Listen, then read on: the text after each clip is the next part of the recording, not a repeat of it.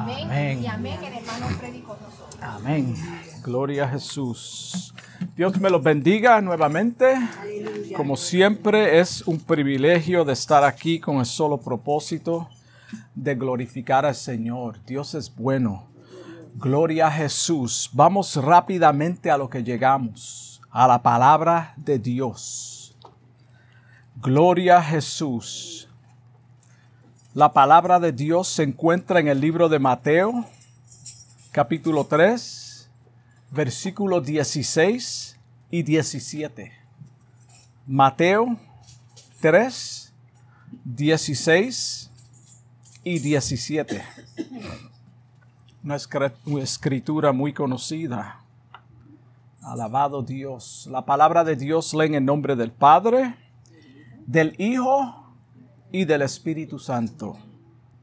Y Jesús, después que fue bautizado, subió luego del agua, y he aquí los cielos fueron abiertos, y vio al Espíritu de Dios que descendía como paloma y venía sobre él.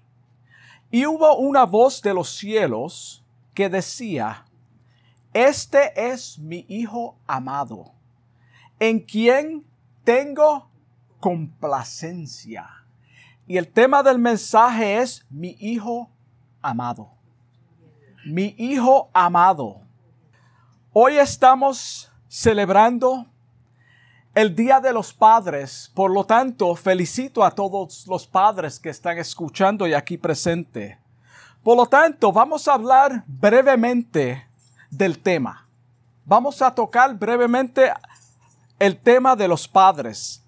La idea de celebrar el Día de los Padres surgió en Estados Unidos en el 1910 cuando una mujer llamada Sonora Smart Dodd quiso rendir homenaje a su papá, que la había criado solo junto a sus cinco hermanos en una granja del estado de Washington. Aquí es donde se formó este día el cual estamos celebrando. A Sonora le ocurrió la idea mientras escuchaba un sermón en su iglesia de la mamá o de las madres. El propósito, o ella propuso, perdón, la fecha para el 5 de junio, que era el cumpleaños de su papá. So ella quiso hacer un, un homenaje a su papá. Y en este día yo quiero hacer un homenaje a mi padre, a mi Padre Celestial. Se trata de Él, no se trata de mí, no se trata de usted. Solamente los felicitamos. Gloria a Jesús.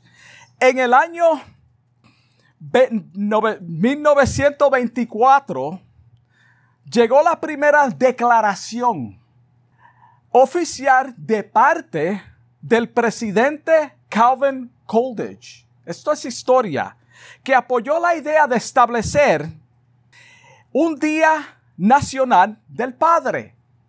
So como esta mujer vino con este tema, ahora el presidente está de acuerdo con esto. No fue hasta el año 1966 cuando el presidente Lyndon Johnson estableció la fecha en Estados Unidos, acuérdate que los países a través del mundo en diferentes áreas lo celebran en otro, no en el mismo tiempo que nosotros. So él estableció esta fecha en los Estados Unidos para el tercer domingo de junio, lo cual es el día que estamos celebrando tú y yo. De aquí es que viene la historia de los padres. Esta es la historia de los padres y es importante entender el por qué estamos celebrando esto. El pasaje que de apertura que leímos es impactante porque en ellos vemos claramente la relación más importante y perfecta que ha existido entre un padre e hijo. Lo primero que quisiera dejar establecido es que todos los ejemplos que vamos a estar, trayendo en esta mañana o hablando en esta mañana es de Jesús entre Jesús y su Padre es de Jesús en su humanidad, como un hombre. So tenemos que dejar eso claro. Lo primero que quiero dejar establecido es que Jesús es la reflexión del Padre. ¿Tú nunca has oído la expresión ese hijo es igual que el Padre? Los hijos hacen lo mismo que el Padre. Ese hijo es idéntico al Padre. De aquí viene todo esto. So Jesús es la reflexión del Padre. En el libro de Colosenses, capítulo 1, versículo 15, mira cómo dice. Él es la imagen, hablando de Jesús, del Dios invisible. So como Él es el Dios invisible, el Dios encarnado la vemos en la imagen de su Hijo, el primogénito de toda la creación. Es lo que dice el versículo. Él imita y hace lo que ve en el Padre. Por ejemplo, en el libro de Juan capítulo 5 versículo 17, cuando los judíos religiosos lo persiguieron o lo perseguían, porque hacía sanidades y milagros en el día de reposo, mira cómo Jesús respondió. Mi Padre hasta ahora trabaja. Él ve y hace lo que él hace lo que ve en el Padre. So, su Padre trabaja en el día de reposo, por lo tanto yo también trabajo. Es lo que le respondió a los religiosos. Jesús dependió del Padre en todo. Él no hizo nada sin consultar con Él. Jesucristo, repito, Él consultó con el Padre en todo y no hizo nada que no fuera de acuerdo a la voluntad de su Padre. Así como Jesús dependió del Padre, nosotros como hijos de Dios también debemos de depender de nuestro Padre. Los discípulos dependieron de Jesús. Mientras Él estaba en la tierra con ellos, toda la dependencia era sobre Él. Todo lo que ellos hacían era de acuerdo a Él. Consultaban con Él. En cierta ocasión, Pedro dijo en Juan 6, 68, Señor, ¿a quién iremos? En otras palabras, no hay otro camino. ¿A quién iremos? Tú tienes palabra de vida eterna. En otras palabras, dependemos de ti. ¿Qué tú quieres que yo haga? ¿Para dónde voy a ir? Dime tú. Tú eres mi camino. El versículo 19 del capítulo 5 de Juan. Él respondió, entonces, respondió entonces Jesús y dijo, mira cómo dijo, de cierto, de cierto os digo, no puede el Hijo hacer nada por sí mismo, sino lo que ve hacer en el Padre o lo que ve hacer al Padre. Esas son palabras de Jesús. Porque todo lo que el Padre hace, también lo hace el Hijo igualmente. Él lo hace igualmente. So, entre Jesús hombre y Dios Padre hubo una relación diaria. Por lo tanto, el primer punto que quiero traer en esta mañana es la comunicación entre un padre y hijo. La comunicación. Vemos un ejemplo en el libro de Marcos, capítulo 6, versículo 46, que dice, y esto es Jesús, después que los hubo despedido a los discípulos, se fue al monte a orar. Orar es hablar con Dios, es tener un diálogo, una comunicación. So Jesús se apartó a solas para hablar con el Padre. En Lucas 6:12 también lee de la siguiente manera. En aquellos días, él fue al monte a orar otra vez. Y puso y pasó la noche, perdón, orando a Dios. Él pasó toda la noche comunicando y dialogando con su Padre. Toda la noche. Cuando existe un vínculo entre padre e hijo, la relación se va fortaleciendo, se van conociendo. Por eso es necesario leer las escrituras. Por eso Jesús le dijo a los fariseos religiosos, escudriñad las escrituras. ¿Por qué? Porque en ellas conocerás y verás al Hijo, conocerás la voluntad del Hijo. So se va fortaleciendo. Todo temor, angustia y dolor que un hijo siente, lo comunica libremente con su padre. Cuando hay este vínculo de, de comunicación. Jesús no dejó, nos dejó un ejemplo en Mateo 26, versículo 36, cuando sabía que la hora del Calvario se aproximaba. Dice el versículo, entonces llegó Jesús con ellos a un lugar que se llamaba, se llama Semaní. Está hablando con los discípulos y dijo a sus discípulos, sentaos aquí, entre tanto que voy y oro. Entre tanto que voy y hablo con mi Padre. Entre tanto que voy y me comunico con mi Padre. El versículo 38 dice, entonces Jesús les dijo, mi alma está triste. Mi alma está muy triste hasta la muerte. Mi alma está muy triste hasta la muerte. Cuando el hijo siente ese dolor, si no hay esa comunicación entre padre y padre e hijo, ¿dónde va a ir ese hijo? Buscar consejo en otro lado que posiblemente no sean consejos sabios. Por eso el diálogo y la comunicación es muy importante entre padre e hijo. Quedaos aquí y velad conmigo. Él está triste, necesita la compañía de ellos, pero lo más importante es que yo voy a hablar con mi papá. Yo voy a hablar con mi padre. Ustedes solamente acompáñenme mientras yo hablo con él. Yendo un poco adelante, se postró sobre su rostro, orando y diciendo, Padre, Padre mío, si es posible, pasa de mí esta copa pero no sea como yo quiero, sino como tú. Como hijos de Dios, es importante que depositemos todas nuestras angustias en Él a través de la comunicación. Eso es muy importante, hermano. No debe de haber nada escondido o oculto entre padre e hijo. Esa confianza, ese diálogo debe de existir. Un padre amoroso está siempre presto para escuchar y atender a sus hijos, no importando cuán despreciados sean por la sociedad.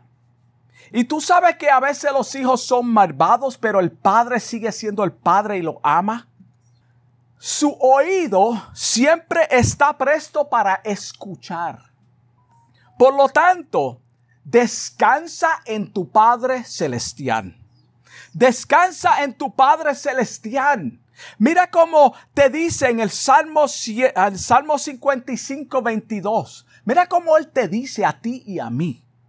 Echa sobre Jehová tu carga. Echa sobre Jehová tu carga y él, él te sustentará. No dejará para siempre caído al justo. El amor, el amor que siente un padre hacia un hijo va más allá de lo que podemos comprender. Lo vemos en la parábola del hijo pródigo cuando abandonó el hogar y se entregó a la inmundicia y a los placeres del mundo. El padre que ama a su hijo es responsable y le da consejos sabios antes que cometan los errores por la experiencia de un padre, le da buenos consejos sabios antes de que ese hijo lo cometa un disparate. Estos consejos a veces no son lo que ellos quieren oír, pero hay que decírselos. Cuando tú miras la historia de Moisés, Moisés fue, a mí, Noé, perdón, Noé fue un padre responsable. Noel fue un padre sabio que tuvo una comunicación con Jehová Dios. Dios le hablaba y él escuchó y atendió. Dios lo atendió. Y él llevó a sus hijos a la seguridad y a la salvación en un punto donde Dios iba a destruir a la humanidad. Mira lo que hace un padre sabio. Él salvó a su familia. Josué fue otro ejemplo. Josué cuando dijo yo y mi casa, mira lo que hace, un, el sacerdote, el hombre de la casa, el líder de la casa cuando está dirigido, dirigido bajo la, la unción y la guianza de Dios. Yo y mi casa serviremos a Jehová. Eso es algo que decimos pero tiene un significado más allá de lo que nosotros expresamos. Es tú dar ejemplo como padre, es tú ser el sacerdote de tu hogar, es tú hincarte de orilla, de rodilla y abogar, pelear por tus hijos. Eso es lo que significa yo y mi casa serviremos a Jehová. Wow. Proverbios 13:1 dice, el hijo sabio recibe el consejo del Padre, mas el burlador no escucha las reprensiones. ¿Cuántos burladores no había en el tiempo de Noé? Cuando el pródigo, el hijo pródigo, regresó al hogar, su padre no lo rechazó. El padre no lo rechazó, sino que lo recibió con los brazos abiertos, lo amó como siempre lo había amado. Su amor por ese hijo no cambió. No cambió, él siguió amándolo. Esta es la historia de cada uno de nosotros. Por eso Dios nos buscó a nosotros. Porque nosotros éramos y muchos en tiempo presente son pródigos están lejos del Padre. Están huyendo del Padre. El Padre los quiere, quiere, alcanzar. El Padre en su amor permite que la palabra de Dios llegue al oído de ese hijo que está perdido para salvarlo. Mira cómo dice Lucas 19:10. Porque el Hijo del Hombre, Jesucristo, vino a buscar no solamente a buscar, pero a salvar lo que se había perdido. Y la semana pasada hablamos de que toda la raza humana estaba perdida. En Juan 3:16 lo confirma. De tal manera amó Dios al mundo, a la humanidad, que ha dado a su Hijo unigénito para que todo aquel que en Él cree o crea en el tiempo futuro no se pierda, mas tenga vida eterna. Este es el amor de un padre. El padre se entrega por el hijo. Un padre da todo lo que tiene por el hijo. Un padre se desvela por un hijo. Cuando venimos rendidos a los pies de Cristo, como hijos perdidos, el Padre nos acepta en la condición que estamos. Es un error decir yo voy a cambiar antes de venir a, la iglesia. Yo voy a cambiar antes de venir al Señor. Eso no existe. Eso es imposible. Eso es una contradicción de todo lo que la palabra abarca en la redención. Eso es contrario a la palabra. Él te encuentra en la condición pecaminosa que tú estás. Él te ama en la condición que tú estás. Luego, la obra del Espíritu Santo es que nos va santificando todos los días. Primero Él te alcanza en tu condición, luego te va transformando poco a poco. Un padre se siente feliz con los logros y triunfo de un hijo. Esa es la victoria de un padre cuando un hijo sale triunfante en algo que quiso lograr y lo ha logrado. Cuando mi hijo Christopher se graduó de la universidad, con su diploma de finanzas, ese fue un momento de complacencia en mi vida. Fue como si yo me hubiese graduado. Yo estaba muy contento con mi hijo. Dios Padre también tuvo complacencia con su hijo. Dios Padre también estuvo feliz con su hijo. En Mateo 3:16, Jesús dijo, después que fue bautizado, después que fue bautizado, y esto es un momento que parece una contradicción y para nosotros es difícil entenderlo, pero es un momento de felicidad en la vida del Padre. Cuando fue bautizado subió del, luego del agua y aquí los cielos fueron abiertos y vio al Espíritu de Dios que descendía como paloma que venía sobre él. Y hubo una voz de los cielos que decía, este es mi Hijo amado, en el cual tengo complacencia. ¿Por qué dijo eso? Aquí vemos claramente las tres personas de la Trinidad. Ahí vemos las tres personas de la Trinidad en un acuerdo, en una comunión.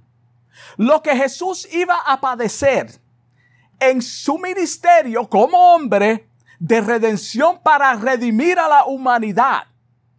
En la cruz del Calvario era un momento de felicidad para el Padre.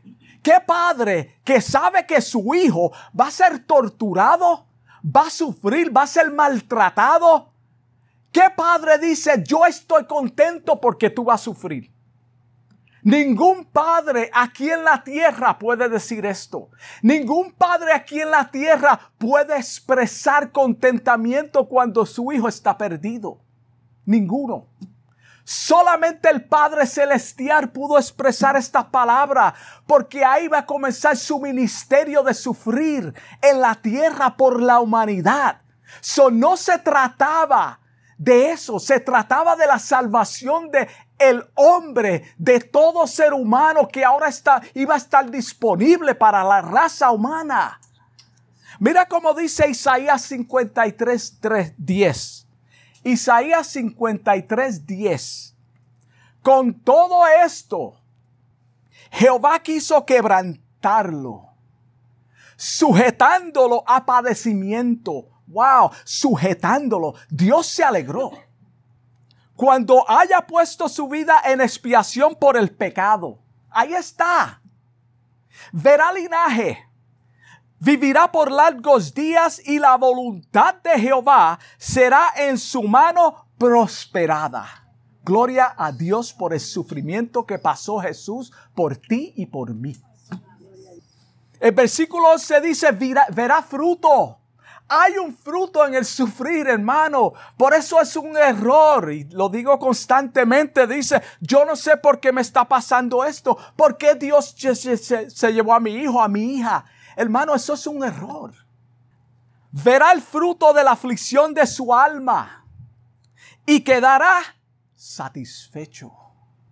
Quedará satisfecho por su conocimiento por su conocimiento justificará mi siervo a muchos. Tú eres justificado por lo que él hizo. Mira el fruto, el beneficio, la felicidad que tuvo Dios en ese momento para que esto se cumpliera en la humanidad. Y llevará las iniquidades. Tú no la tienes que llevar. Tú no llevas las iniquidades. Él llevó tus iniquidades de ellos de los que lo van a aceptar, de los que lo han aceptado. Él llevó nuestras iniquidades en la cruz del Calvario. Aleluya. El segundo punto que quiero traer es la obediencia. La obediencia.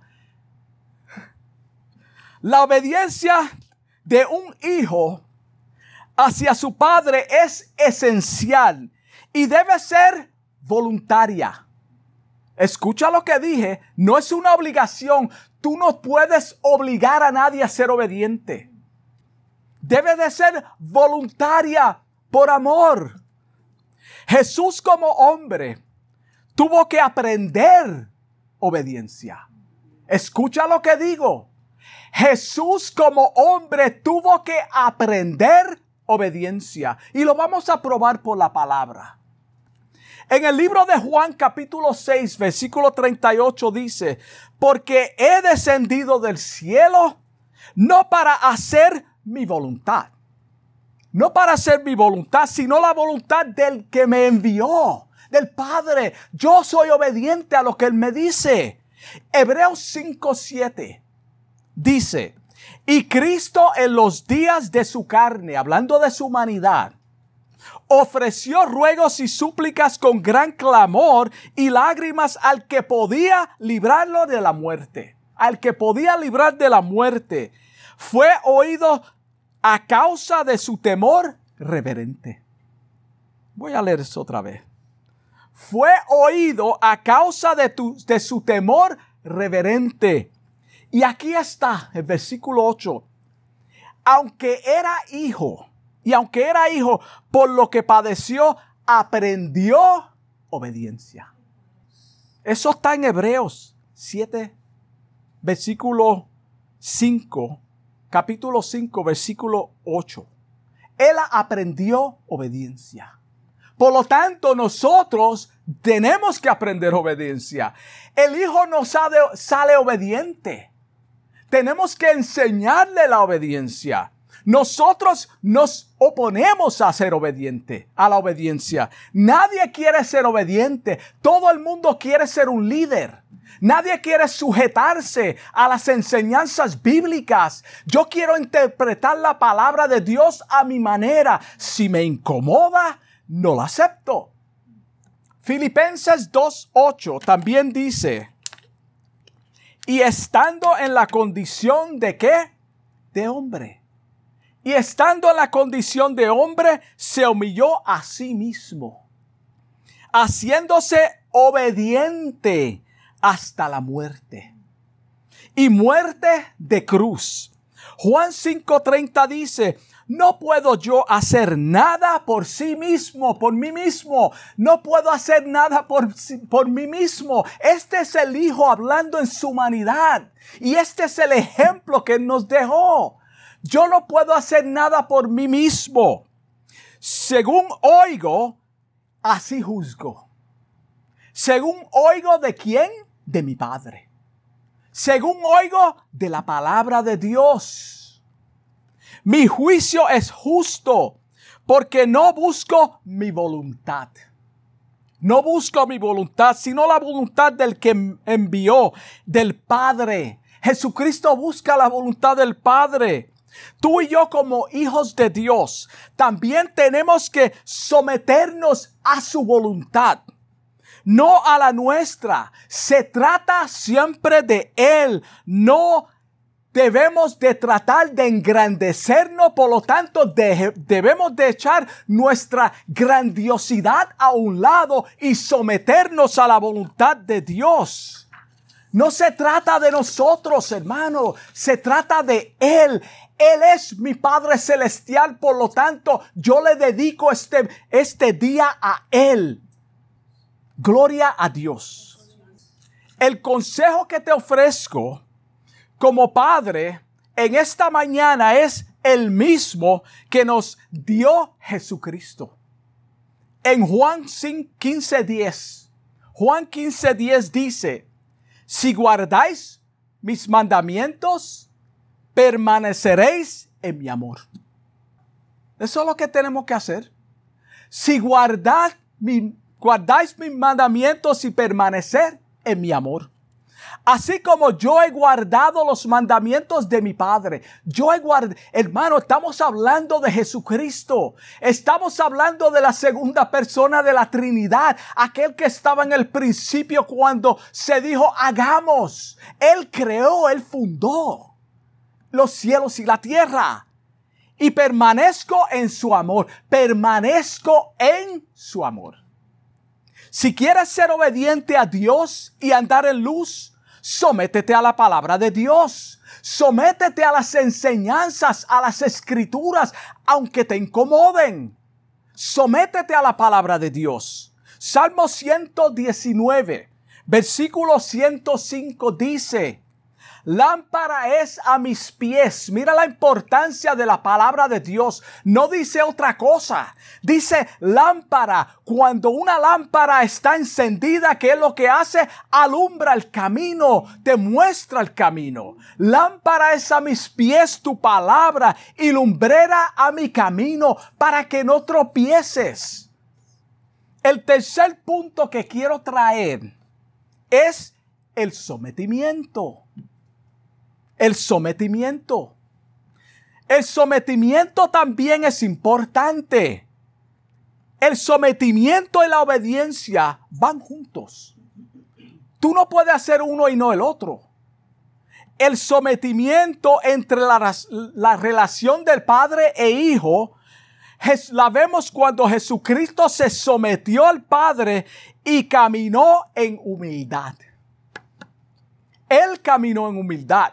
Él se sometió al Padre. ¿Cuántas personas le cuesta someterse a la voluntad de Dios? A todos nosotros, en, algunos, en algunas áreas. Todos tenemos problema con esto. Todos somos confrontados con la palabra de Dios todo hijo desobediente, cuando, cuando se le trae a luz lo que está haciendo mal, no quiere someterse. Jesucristo se sometió al Padre. Mira cómo dice, Él en ningún momento usó ninguno de sus atributos. Él se sometió como cualquier hombre. Él no usó ninguno de sus atributos como cosa a que aferrarse, para agarrarse de eso. No, Él no usó ningunos. Tal como enseña Filipenses 2.6, dice, el cual siendo en forma de hombre, en forma de Dios, perdón, no estimó ser igual a Dios como cosa que aferrarse, sino que se despojó cuando habla de despojar es que tú te vacías. Se vació de su deidad. Se vació a sí mismo, tomó forma de siervo, hecho semejante a los hombres. Es por eso que él tenía que aprender obediencia. Es por eso que él tenía que someterse. Es por eso que él tenía que hacer caso al Padre. Porque era en su forma de hombre. El hijo cuando es pequeño no hace lo que quiere. Él tiene que hacer lo que, lo que diga el Padre. Digo. Y estando en condición de hombre, se humilló a sí mismo haciéndose obediente hasta la muerte y muerte de cruz. Hermano, esto es importante. El sufrimiento de Jesucristo tuvo un efecto positivo para la humanidad. Había una razón, por eso el Padre estaba contento cuando descendió esa paloma y él dio testimonio de él. Este es mi Hijo amado. Yo estoy muy feliz con él. Yo estoy en complacencia porque él va a sufrir. Gloria a Dios, lo van a maltratar. Yo me voy a alegrar cuando Él derrame su sangre. Yo me voy a alegrar porque Él va a clamar a mí y va a decir, Padre, perdónalos porque ellos no saben lo que hacen. Yo estoy tomando su pecado, pero tú me vas Tú vas a perdonarlos a ellos a través de lo que yo estoy haciendo. Gloria a Dios. Y yo estoy muy contento. Yo quiero que tú derrame toda tu sangre por ellos. Yo quiero que tú seas vituperado. Yo quiero que tú tomes el pecado de la humanidad. Tú vas a sufrir por ellos para que ellos no tengan que sufrir. ¿Y cuántas veces rechazamos ese sacrificio?